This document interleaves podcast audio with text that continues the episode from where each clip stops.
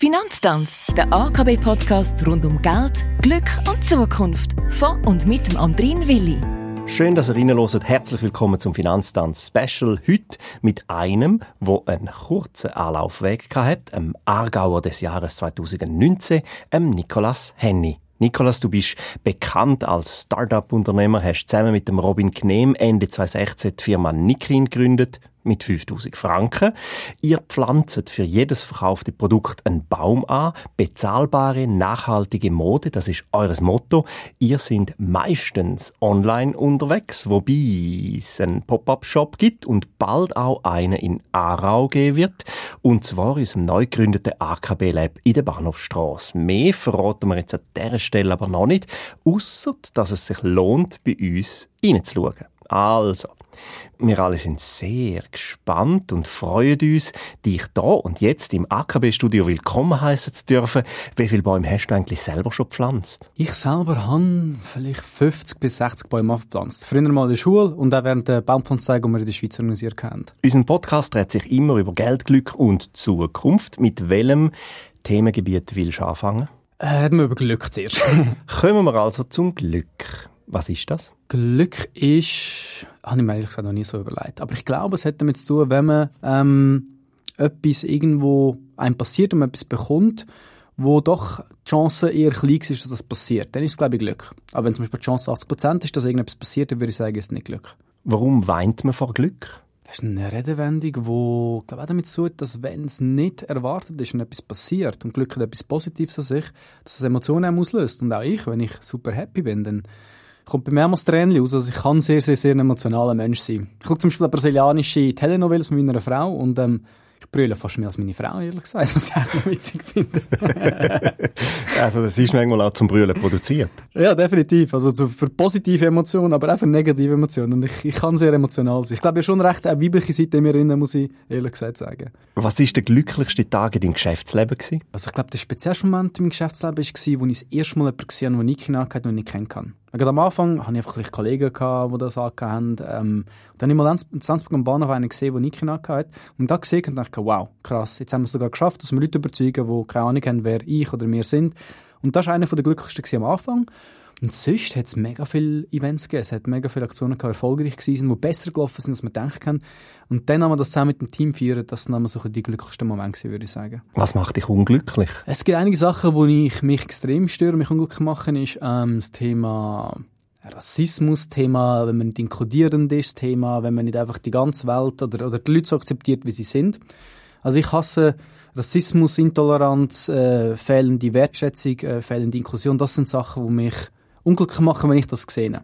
Liegt das Glück eher im Grossen oder im Kleinen? Ich glaube, auf die einen Seite, das grosse Glück in den grossen Sachen sind die, die mir lebensbestimmender sind, aber das Glück im Kleinen liegt, ist das, was einem so gesamthaft im Leben glücklicher macht. Also ich glaube, wenn jeder es schafft, nur so kleine Glücksmomente zu erzwingen oder zu erschaffen, das kann man ein Stück weit, oder das Glück dann einfach packen, ist man einfach ein glücklicherer Mensch. Warum ist Streben nach Glück ein Bedürfnis?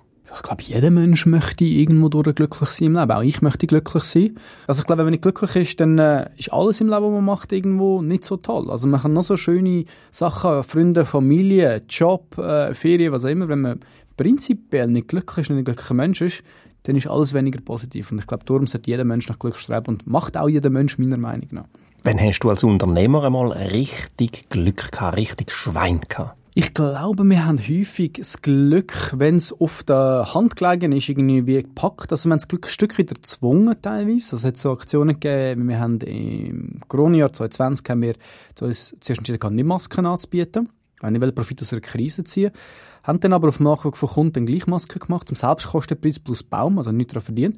Dann haben wir die rausgebracht und die sind innerhalb von zwei Stunden weg gewesen, sind in den Medien gekommen, die haben wir nochmal mehr und mehr und mehr verkauft. Und klar, wenn wir keinen Profit gemacht haben, hat sich dann herausgestellt, dass jeder dritte Kunde noch, noch also andere Sachen dazu bestellt hat, wo wir wie etwas verdient haben und auch, dass, es, dass wir mega viel organische äh, Besuch bekommen, die wir sonst nicht hatten. Also darum ist das irgendwie so ein bisschen das Glück gewesen, dass wir in dem Moment kurz entschieden haben, komm, machen wir doch einfach die Maske. Das ist ein Beispiel. Und ja, es gibt sonst noch einige Beispiele, aber das, ist eins, was spontan sehen kannst. Was macht dich glücklich in deinem Job? Also wenn das Team sagen, sie haben Freude am Job. Das gibt mir so ein, bisschen ein gutes Gefühl. Das zeigt mir, man hat wahrscheinlich eine tolle Kultur. Das macht mich glücklich. Mich macht es glücklich, wenn wir aber auch äh, auf der finanziellen Seite Erfolg haben. Ich meine, auch wenn wir gut tun auf dieser Welt und das weiterhin werden tun, wir müssen gleich irgendwo wirtschaftlich rentabel ähm, operieren. Und sonst macht es mich glücklich, eigentlich, wenn wir Team-Events haben. Also wenn wir ein Team-Event haben, wo 30, 40, 50 Leute zusammen sind und irgendwie die Stimmung super ist und alle nachher dann irgendwie gestärkt oder mit mehr Freude aus dem Team-Event weggehen, das ist etwas von den Sachen, die ich am schönsten finde. Also nicht wie früher noch die Weihnachtsfeste, wo man angezwungen worden ist und der Chef eine halbe Stunde geschnellt hat. Ja, genau. Also wir haben aber, wenn wir reden, fünf Minuten oder zehn Minuten und der Rest, wir haben eigentlich herausgefunden, die besten Events sind die, wo man gar nicht viel plant, sondern Glück kommen zusammen, es geht Essen und Trinken und that's Wie viel Glück liegt in der Luft? Es liegt sehr viel Glück in der Luft. Ich glaube, viele Menschen sind einfach vielleicht nicht bereit, um das Glück zu packen, wenn man es hat. Also ich meine, man kann Zufall erzwingen, man kann Glück erzwingen und häufig ist es einfach nur das Packen, wenn man es sieht. Und es kommt wirklich auf die Entscheidung darauf an, wenn man kann da oder da machen und viele Menschen sind nicht bewusst, dass sie vielleicht auch gerade Glück haben, dass sie überhaupt so eine Entscheidung treffen können und darum glaube ich, liegt sehr viel Glück in der Luft. Hast du Glück im Spiel oder in der Liebe? In beidem. Ähm, Geht das? Äh, ja, ich glaub, also ich glaube schon, weil erst, erstens einmal habe ich eine Frau von meinem Leben kennengelernt, beim Englischlernen in San Francisco, bin, äh, zwei Jahre lang sie nicht gesehen, dann bin ich mit ihr zusammengekommen, dann geheiratet und und und und und und wir sind super glücklich zusammen. Sie schafft übrigens eben nicht Kind, ist Finanzchefin. Nicht immer ganz einfach, äh, wenn man Job und Liebe oder, oder eine Familie sozusagen teilt. Und im Spiel, glaube ich, habe ich auch Glück, ich liebe es ehrlich gesagt, Poker zu spielen. Und dort habe ich vor ein paar Monaten wieder mal das Turnier gespielt, in Baden im Casino, bin Erster geworden und klar, dort hat auch eine gewisse Portion Glück äh, mit reingespielt gehabt. Hast du dann richtig Sonnenbrüllen an und so? Nein, nein, aber ähm, klar, wenn ich, äh, sagen wir, bluffe, dann tue ich natürlich schon schauen, dass mein Puls nicht festschlägt, dass ich ganz ruhig bin, dass man nichts ablesen kann. Also, ich habe schon ein bisschen Pokerface in diesem Moment. Und sonst, aber im Geschäftsleben habe ich null das Pokerface. Ich glaube, man sieht mir ziemlich gut an, was ich denke und was ich fühle. Kannst du dann einfach so switchen vom Poker zum Geschäftsmann? Ja, aber ich tue mich auch darauf vorbereiten, mental. Also ich mache mir voraus Gedanken, lese durch, wie muss ich mich geben. Ich lese die gleichen Sachen jedes Mal von einem Turnier durch. Und das hilft mir sehr. Und ich tue mir auch bewusst schnaufen in so Momenten, bevor ich einen Bluff mache.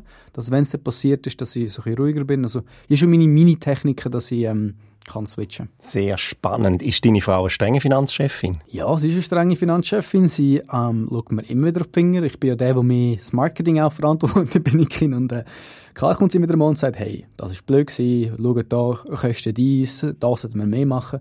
Also ich würde sagen, ja, sie ist eine strenge Finanzchefin. Wie machst du das eigentlich? Der Janik Blättler hat gesagt, was er nicht gelernt hat im Studium, ist unter anderem mit seiner persönlichen Zeit, mit seiner persönlichen Energie, gerade im Start-up-Bereich umzugehen. Was machst du, damit Arbeit oder zu viel Arbeit kein Unglück wird? Spannend. Ich habe das gleiche studiert wie der Janik Blättler ähm, und ich muss mir recht geben, was ich selber dafür mache, ist, ähm, mich alle paar Monate reflektieren. Also ich mache mir Notizen während des Laufens in meinem OneNote, also auf dem Computer ähm, und habe dann zum Beispiel mich entschieden vor eineinhalb Jahren zum eine Routine einführen, wo ich jeden Morgen, ähm, wenn ich aufstehe, zuerst mal zehn Minuten Sport mache, ein paar Bauchübungen. Ist jetzt nicht viel, aber weil es so wenig ist, mache ich es jeden Tag. Und das hilft mir, vielleicht nicht zum einen Buch verlieren, zwar kein Buch, aber ähm, es hilft mir, zum irgendwie mich gesünder fühlen. Das ist sehr wichtig. Lass ab und zu Podcasts am Morgen. Ähm, und dann am Abend habe ich mir gesagt, hey, nach der sieben arbeite ich nicht mehr. Ähm, das ist so ein meine heilige Grenze, die ich fast immer einhalte. Wochenende arbeite ich auch meistens nicht. Das war früher anders. Gewesen. Also ich habe so meine Grenzen und Sachen, die ich mache, um auch persönliche Zeit zu finden. Und ich glaube, der Ausgleich ist extrem wichtig. Egal, ob man jetzt ein Unternehmen gegründet hat oder ob man jemand angestellt ist, ist für jeden und jede extrem relevant. Gibt es Kundenrezessionen, die dich beglücken? Wenn zum Beispiel ein Kundendienst gelobt wird, das freut mich mega. Das finde ich super schön. Wo liegt für dich das Glück der Erde? Das liegt meiner Meinung nach in der Art wie wir mit der Natur umgehen. Ich glaube, wenn wir uns um die Natur kümmern und wir schauen, dass die Natur gesund ist und es der gut geht, dann wird die ganze Menschheit mehr Glück haben, wie wenn wir uns nicht um die Erde kümmern. Das ist jetzt sehr blöd oder komisch gesagt, aber ich glaube schon, dass es wirklich damit zu tun hat, wenn man sich um die Erde kümmert, dann werden wir alle mehr Glück haben, weil es uns allen wird besser gehen. Was macht dich glücklicher? Ein neuer Baum oder eine neue Idee? Komplett ehrliche Antwort ist, ich glaube, eine neue Idee macht mich glücklicher. Ich liebe neue Ideen, ich liebe neue Sachen irgendwie anzupacken, etwas umzusetzen, mir die äh, Gedanken dazu zu machen. Ein Bau macht mich schon auch glücklich. Aber hey, mit 1,7 Millionen gepflanzten Bäumen ist es nicht mehr so, dass ich bei jedem Baum und Zähler raufgeht, gleich glücklich bin. Aber trotzdem freue ich mich natürlich über jeden zusätzlich gepflanzten Baum, den wir können ermöglichen Zufriedene Mitarbeiter oder zufriedene Kunden? Ich glaube, zu wenig Mitarbeiter ist wichtiger, weil zu wenig Mitarbeiter führen im Endeffekt auch zu zufriedenen Kunden. Eine geniale User Experience oder ein Tag am Meer? Ja gut, also für Nick eine geniale User Experience und für mich selber ein Tag am Meer in, in Brasilien, wo meine Frau herkommt. Ja. Gründen oder träumen? Gründen und träumen. Ich glaube, wenn man gründet, dann muss man ein bisschen träumen und ein bisschen größere Vorstellungen davon haben, wie was vielleicht am Anfang möglich ist. Weil wenn man sich schon die Limitation im Voraus setzt, von bis wohin ein Traum soll gehen, dann man am Maximum nicht ankommen, meiner Meinung nach. Geld oder Zeit? Zeit. Zeit ist Geld und ich glaube, Geld, äh, Geld ist jetzt etwas, wo ein gewisser Hygienefaktor ist, und ein gewisser Level. Ich glaube nicht, dass es einem glücklicher macht, wenn man noch mehr hat, darum mehr Zeit haben. Ich glaube, das ist das Beste. Wie wichtig ist Glück in Relation zu Geld? Ich glaube, dass, wenn wir ehrlich sind, 99% der Leute nicht Glück haben mit dem, was sie das Geld bekommen. Ich glaube, sehr vieles ist harte Arbeit, ähm, Wille, Umsetzung, einfach mal machen. Es gibt Leute, die Glück haben, aber im Endeffekt ist es harte Arbeit für viele Leute. Über was reden wir?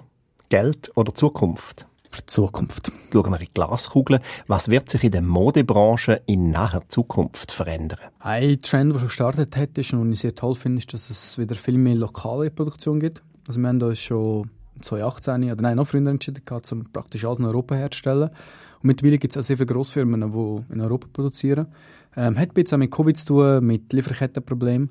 Ähm, Finde ich eine super Entwicklung. Auch wenn wir ein bisschen darunter leiden, weil es ein bisschen länger geht, um gewisse Sachen in Europa herzustellen. Das wird passieren. Ich glaube auch, dass Zirkularität ein wichtiges Thema ist. Ähm, ist so ein Buzzword, wo jeder davon redet, also zirkuläre Mode, das heißt Kreislaufwirtschaft. Man produziert etwas, wo dann irgendwann wieder zurückkommt, eigentlich komplett immer wieder wiederverwendet werden. Die wird sich sehr, sehr, sehr viel tun. Ich glaube, das ist so ein Megatrend in der Modebranche. Und auch sonst ist klar, dass es immer mehr und mehr nachhaltige Mode oder nachhaltigere Modebrands gibt. Und im Endeffekt hoffentlich bei jeder Brand auf der Welt das gewisse Minimum an Nachhaltigkeitskriterien erfüllt. Kompostierbare Jeans zum Beispiel wäre so eine Idee. Könnte dann aus einem T-Shirt auch direkt ein Baum wachsen?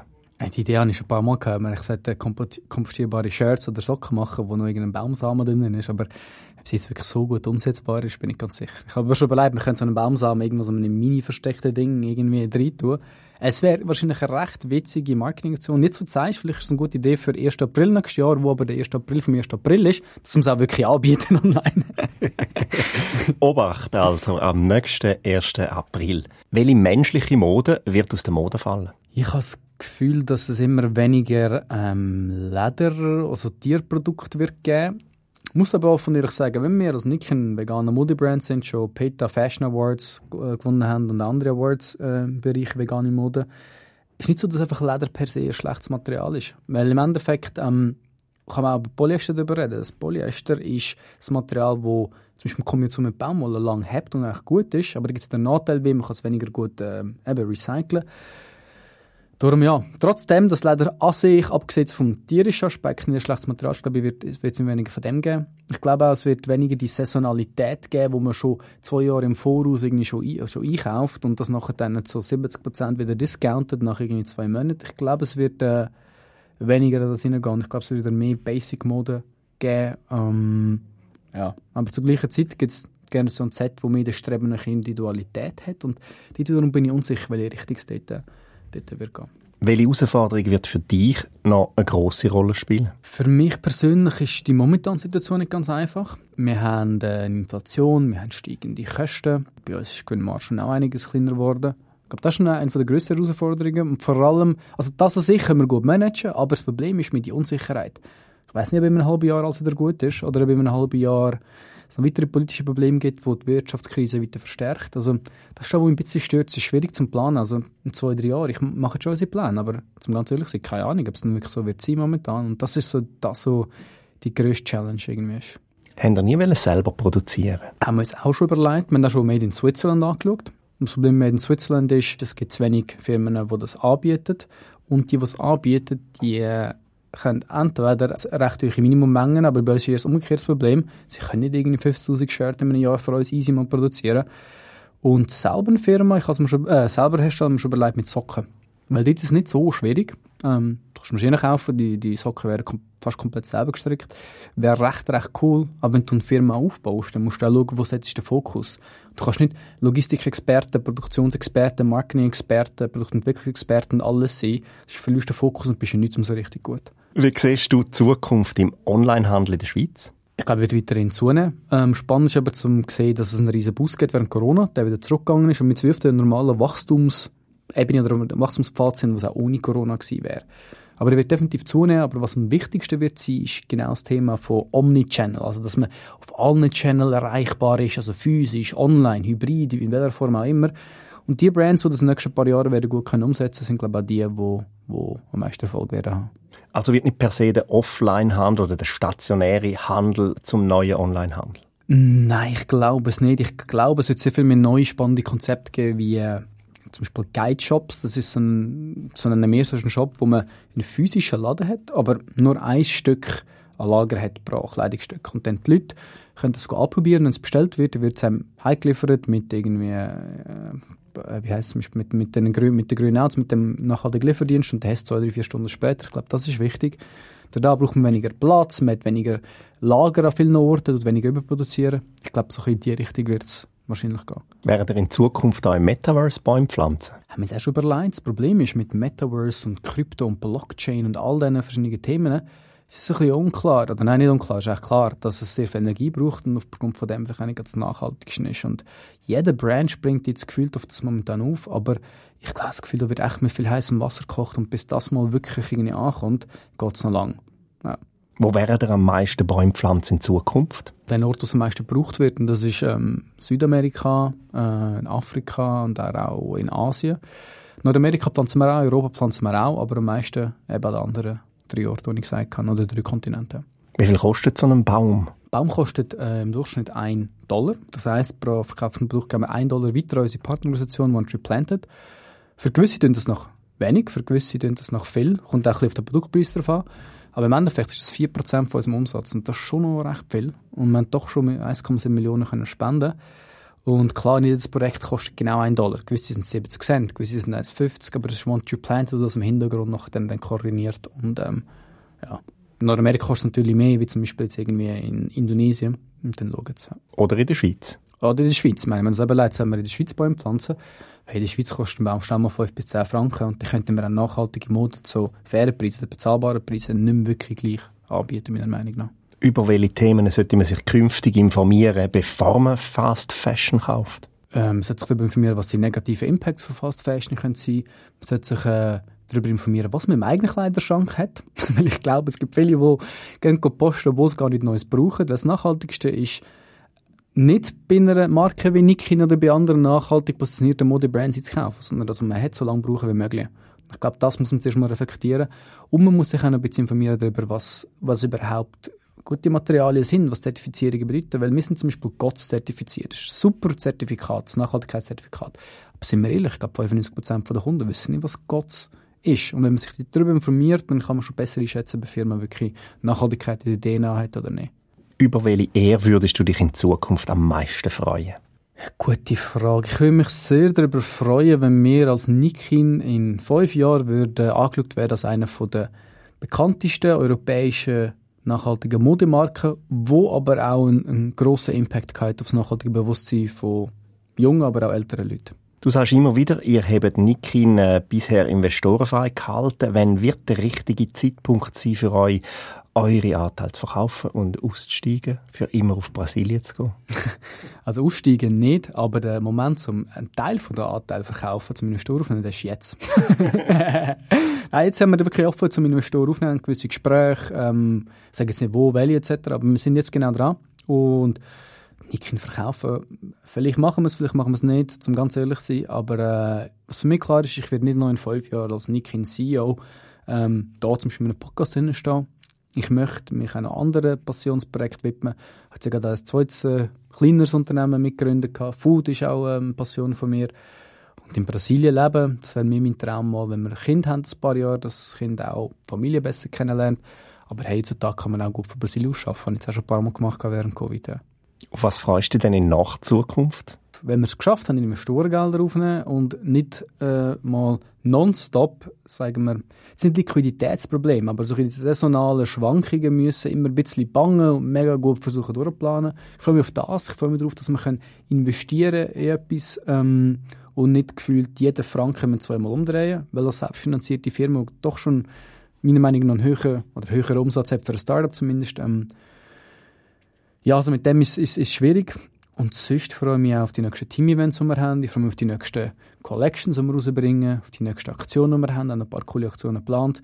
Und freue mich auch sehr auf den Pop-Up-Store in Aarau natürlich. Was für uns etwas, etwas sehr Spezielles wird sein. Wir verraten, wie gesagt, noch nicht zu viel, aber es wird spannend bleiben. Hast du einen Traum für deine Zukunft? Glücklich zu sein, Kindern eine glückliche Zukunft, eine glückliche Kindheit Leben zu ermöglichen. Ähm, mein Traum ist auch, dass die Welt eher näher zusammenrückt als auseinander.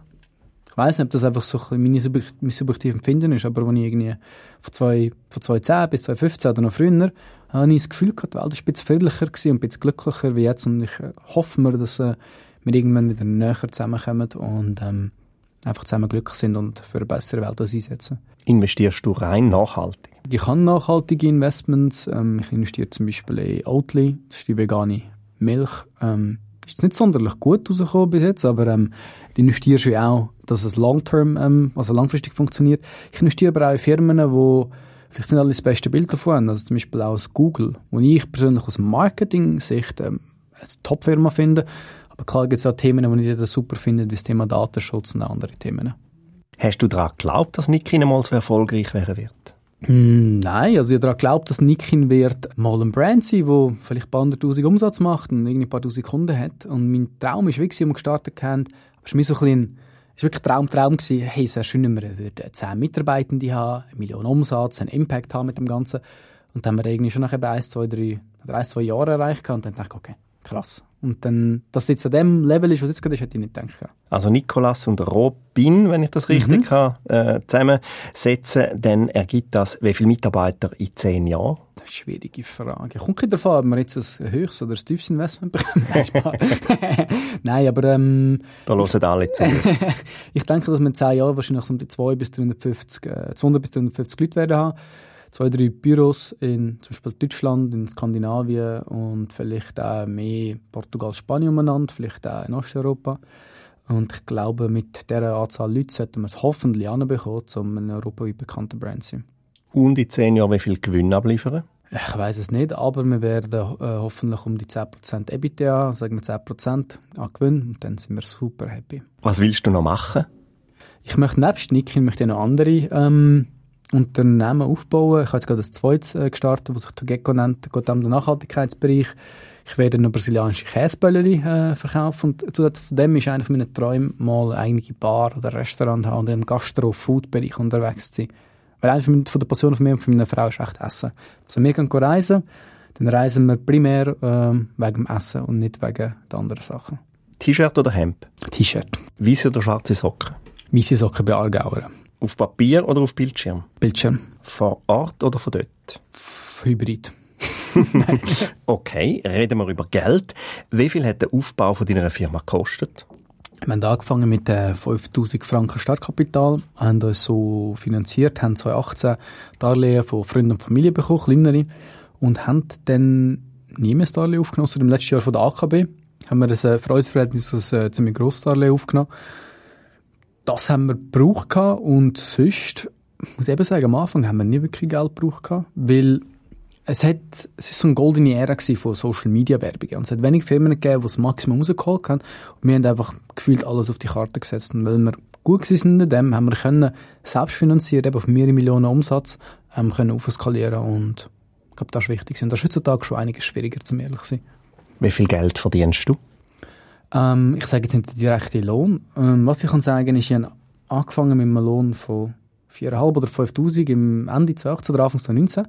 Und mittlerweile habe ich ein bisschen mehr, aber nicht viel mehr. Und es ist so, dass mein Lohn als Bestverdienendster von Nikin weniger als zweimal so viel ist, wie die Person, die am wenigsten verdient. Also vielleicht mögen sich die einen oder anderen an die 1 zu 12 Initiative erinnern. Bei uns ist es äh, 1 zu 2 oder 1,8 oder 1,9. Was bedeutet dir Geld? Geld ist für mich ein an einem gewissen Level ein Hygienefaktor. Ich habe das Gefühl, mit dem Geld, das ich jetzt habe, wird mehr Geld mich nicht glücklicher machen. Es will mir mehr Möglichkeiten geben, um vielleicht eben ein Unternehmen zusätzlich aufzubauen, aber wirklich, also ich glücklicher machen, will mir mehr Geld nehmen. Braucht man nicht immer das Doppelte, um sich sicher zu fühlen? Also ich will mich schon sicherer fühlen, würde ich noch mehr Geld haben. Da muss ich auch zugestehen. Aber ich glaube nicht, dass mich so viel glücklicher machen weil ich kann zwei, drei Mal im Jahr Ferien machen, ich kann die Familie von meiner Frau besuchen, ich kann ab und zu mal sehr gut auswärts essen, wo, wo ich zum Beispiel gerne auch viel Geld ausgebe, dafür habe ich kein Auto. Ähm, ich habe mir eigentlich gefühlt, dass ich praktisch alles Leistung ich momentan will, trotz vielleicht nicht dem riesen Salär, den ich mir auszahle. Ja.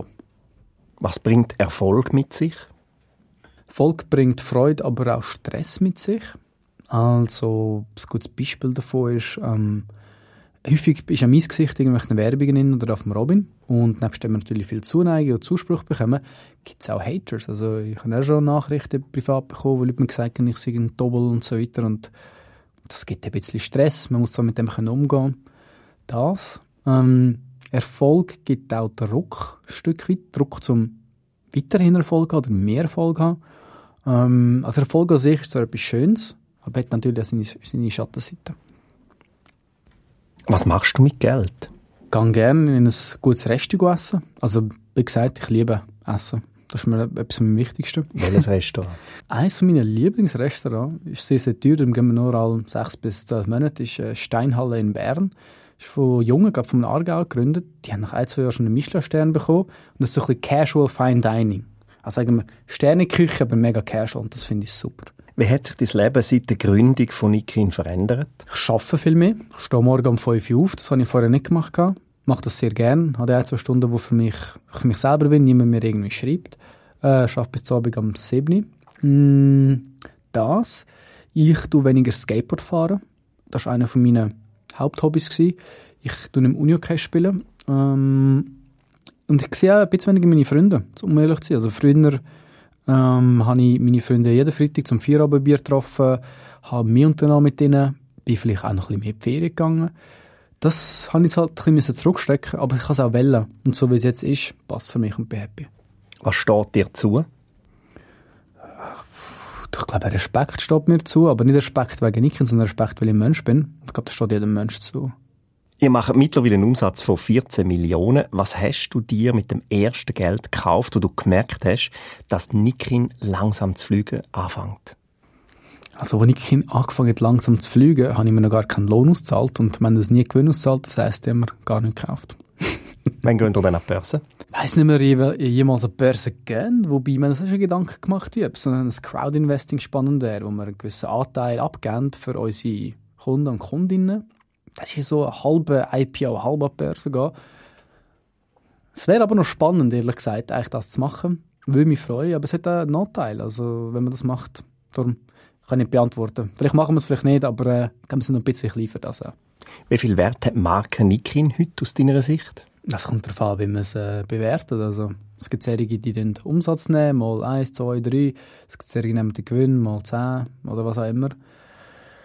Du, schwierig zu sagen, weil wir sind eine Firma, wo der 99% vom Wert Marken an sich ist. Und das ist ein immaterieller Wert. Und das zu beziffern ist sehr, sehr schwer. Aber du, ich glaube, dass wahrscheinlich Nike irgendwas zwischen 10 und 30 Millionen Wert hat. Ähm, aber das ist einfach auf Papier. Also auf meinem Konto ist da nichts. Für wie viel Geld würdest du es verkaufen? Ah, schwierige Frage. Ähm, ich weiß es nicht. Also ich würde jetzt sicher nicht für eine Million verkaufen. Wenn, wenn ich die Hälfte davon bekomme als 50% äh, Anteilseigner, wäre für mich mega viel Geld. Ich weiß nicht. Also wenn jetzt einer kommt, der viel Geld würde geben und es würde auch passen von der Firma her, dann muss ich ja ganz offen ehrlich sagen, ich würde es mir überlegen. Aber es wäre mir wichtig, dass es mit Nicken gleich weitergeht, Grundwert gleich bleiben, dass um sich um Mitarbeiter gesorgt ist. Um, ja. Wie gehen ihr mit Zahlen und Zielen um? Wir haben Ziele in Form von Zahlen gesteckt.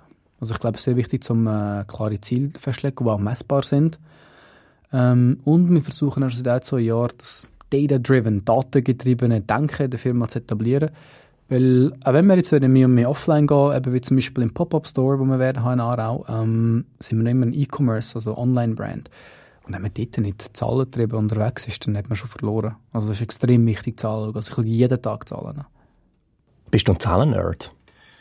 Ein bisschen vielleicht. Ich bin jetzt nicht der absolute Zahlen-Nerd, aber ein bisschen schon. Also ich habe, zum Beispiel habe ich mal ich habe mal eine Zahl Pi auf 100 Stellen auswendig gelernt, weil ich es einfach irgendwie witzig gefunden habe und gehört habe, man kann dann in den Club der Freunde der Zahl Pi kommen und dass wir während dem Studium an der WC-Tür reingehängt. Und jedes Mal, wenn ich es angeschaut habe, habe ich es mir so ein Zehnerpäckchen gemerkt und hatte zwei, drei Bier bei einer Wette mitgegangen und jetzt habe ich es natürlich wieder vergessen. Ja. Was ratest du anderen Jungunternehmerinnen oder Gründer im Umgang mit Geld? Ich finde, dass es sehr wichtig ist, dass man sich darüber bewusst ist, wo man das Geld einsetzt, wo was wie viel zurückkommt. Ähm, man muss nicht nur schauen, dass man profitabel ist oder nicht, sondern man muss auch Liquidität anschauen. Also es kann sein, dass man super profitabel unterwegs ist, aber überhaupt nicht liquid. Ich glaube, das ist immer wichtig, die beiden Sachen immer unter Kontrolle haben. Regelmäßige Kontrolle, wobei das ist einfacher gesagt als gemacht. Also auch wir selber haben nicht irgendwie seit Jahren monatliche Abschlüsse und wissen ganz genau, wenn was und wie viel läuft. Das ist nicht so einfach, ist einfach gesagt, das gemacht. Das und sonst auch einfach mal das Maul auftun. Es gibt so viele Leute, auch in einer Wirtschaftskrise wie jetzt, bereit sind, zum junge Unternehmen zu unterstützen und Geld zu geben. Und wenn auch Bewertungen jetzt weniger hoch sind, wo man ein Startup bekommt, ähm, es hat trotzdem genug Geld um. Du musst einfach das Maul auftun und dann kommt es gut. Und das ist bei uns ist das, was wir jetzt machen und ich glaube, es kommt auch gut. Ja. Wie viel Geld investieren ihr in Werbung? Ähm, zwischen 10 und 20 Prozent vom Umsatz wird, äh, geht in Werbung rein. Von dem wiederum 80 Prozent auf Social Media. Und das ist auch mal etwas, was die Leute so ein bisschen als Paradox ansehen. Weil sie denken so, ich könnte doch einfach mehr Geld ausgeben für Bäume. Wieso geben so viel Geld aus für Werbung?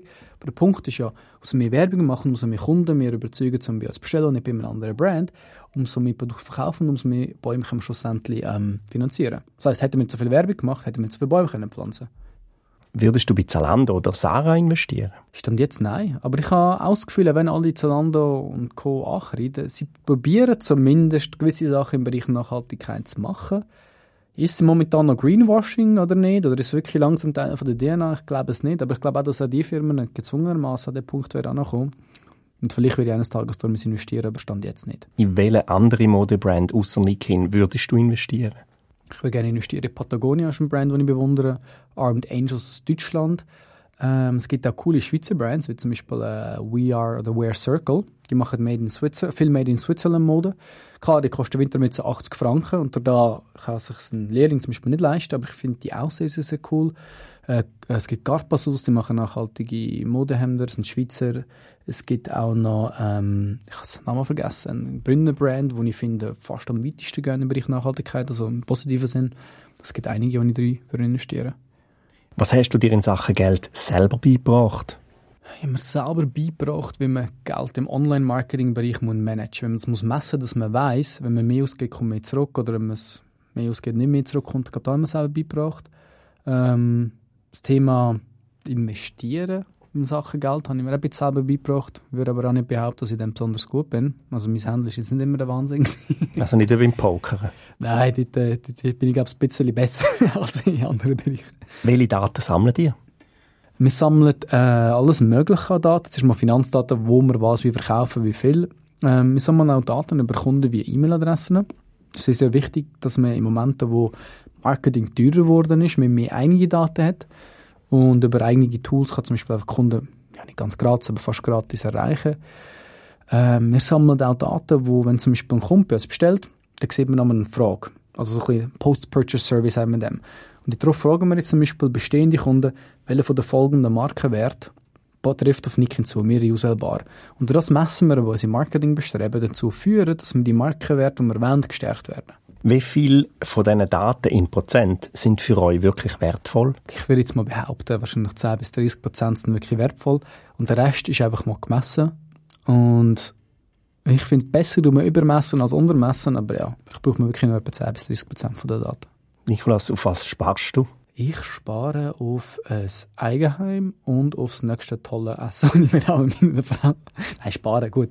Ich habe das Geld, aber äh, ich, ich kann mir es nicht in die, in die, Woche oder in den Monat oder in die zwei Monate leisten. Stinkt Geld?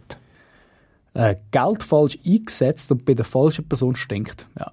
Twint oder Apple Pay? Twint, ganz klar. Cash oder Card? Card. Rechnung oder PayPal? PayPal. Zahlt oder geleast? Zahlt. Mieten oder kaufen? Äh, bis jetzt mieten, aber ich wollte jetzt eigentlich gerne etwas kaufen. Ja. Vielen, vielen Dank, Nicolas Henny, fürs Teilen von deiner Leidenschaft, von deinen Leidenschaften mit uns und dass du so offen über Geld, Glück und Zukunft mit mir geredet hast. Mir hat es jeden Fall grossen Spass gemacht. Äh, sag, welche war die schwierigste Frage? Die offenen Fragen mit irgendwie äh, Glück in der Luft da habe ich kurz überlegen, wie genau meinst du das? Also es hat schon ein paar schwierigere Fragen gehabt, die man einfach spontan aus der Röhre rausgeschossen kann beantworten. Du merkst, ich hole da auch die Fragenwert ab. Danke für deine wertvolle Zeit. Ich freue mich sehr, dass man die Firma Nikin und vielleicht auch den umtriebige CEO künftig in Aarau noch ein bisschen besser kennenlernen kann. Weißt du schon oder kannst du schon verraten, was ihr im AKB Lab genau machen werdet? Ja, wir werden einen Nikin Pop-Up Store eröffnen, das erste Mal im Aargau. Wir haben nur mal vor drei Jahren irgendwo einen kleineren gehabt und freue mich mega darauf, dass wir ich gerade hier im AK-Gebäude neben dem Home Barista Shop endlich wieder einen physischen Pop-Up Store haben, wo wir fast jeden Tag anfangen. Dort werde ich mehrere Tage sein und ja, kommen vorbei, würde mich echt mega freuen äh, und bitte, wenn ihr Fragen habt, dann schreiben wir oder kommt einfach vorbei, wenn ich dort bin. Ihr werdet es auf Social Media sehen, äh, wird ein toller Store. Apropos AKB, wer mehr über den Umgang mit Finanzen erfahren oder hören will, kann den AKB-Podcast Finanztanz natürlich gerne abonnieren, überall, wo es Podcasts gibt. Und selbstverständlich gibt es aber auch ganz, ganz viel Banking-Informationen auf unserer Homepage www.akb.ch. Wir zwei, wir sagen Danke fürs Zuhören und einen schönen Tag und bis im Pop-Up Store. Adios.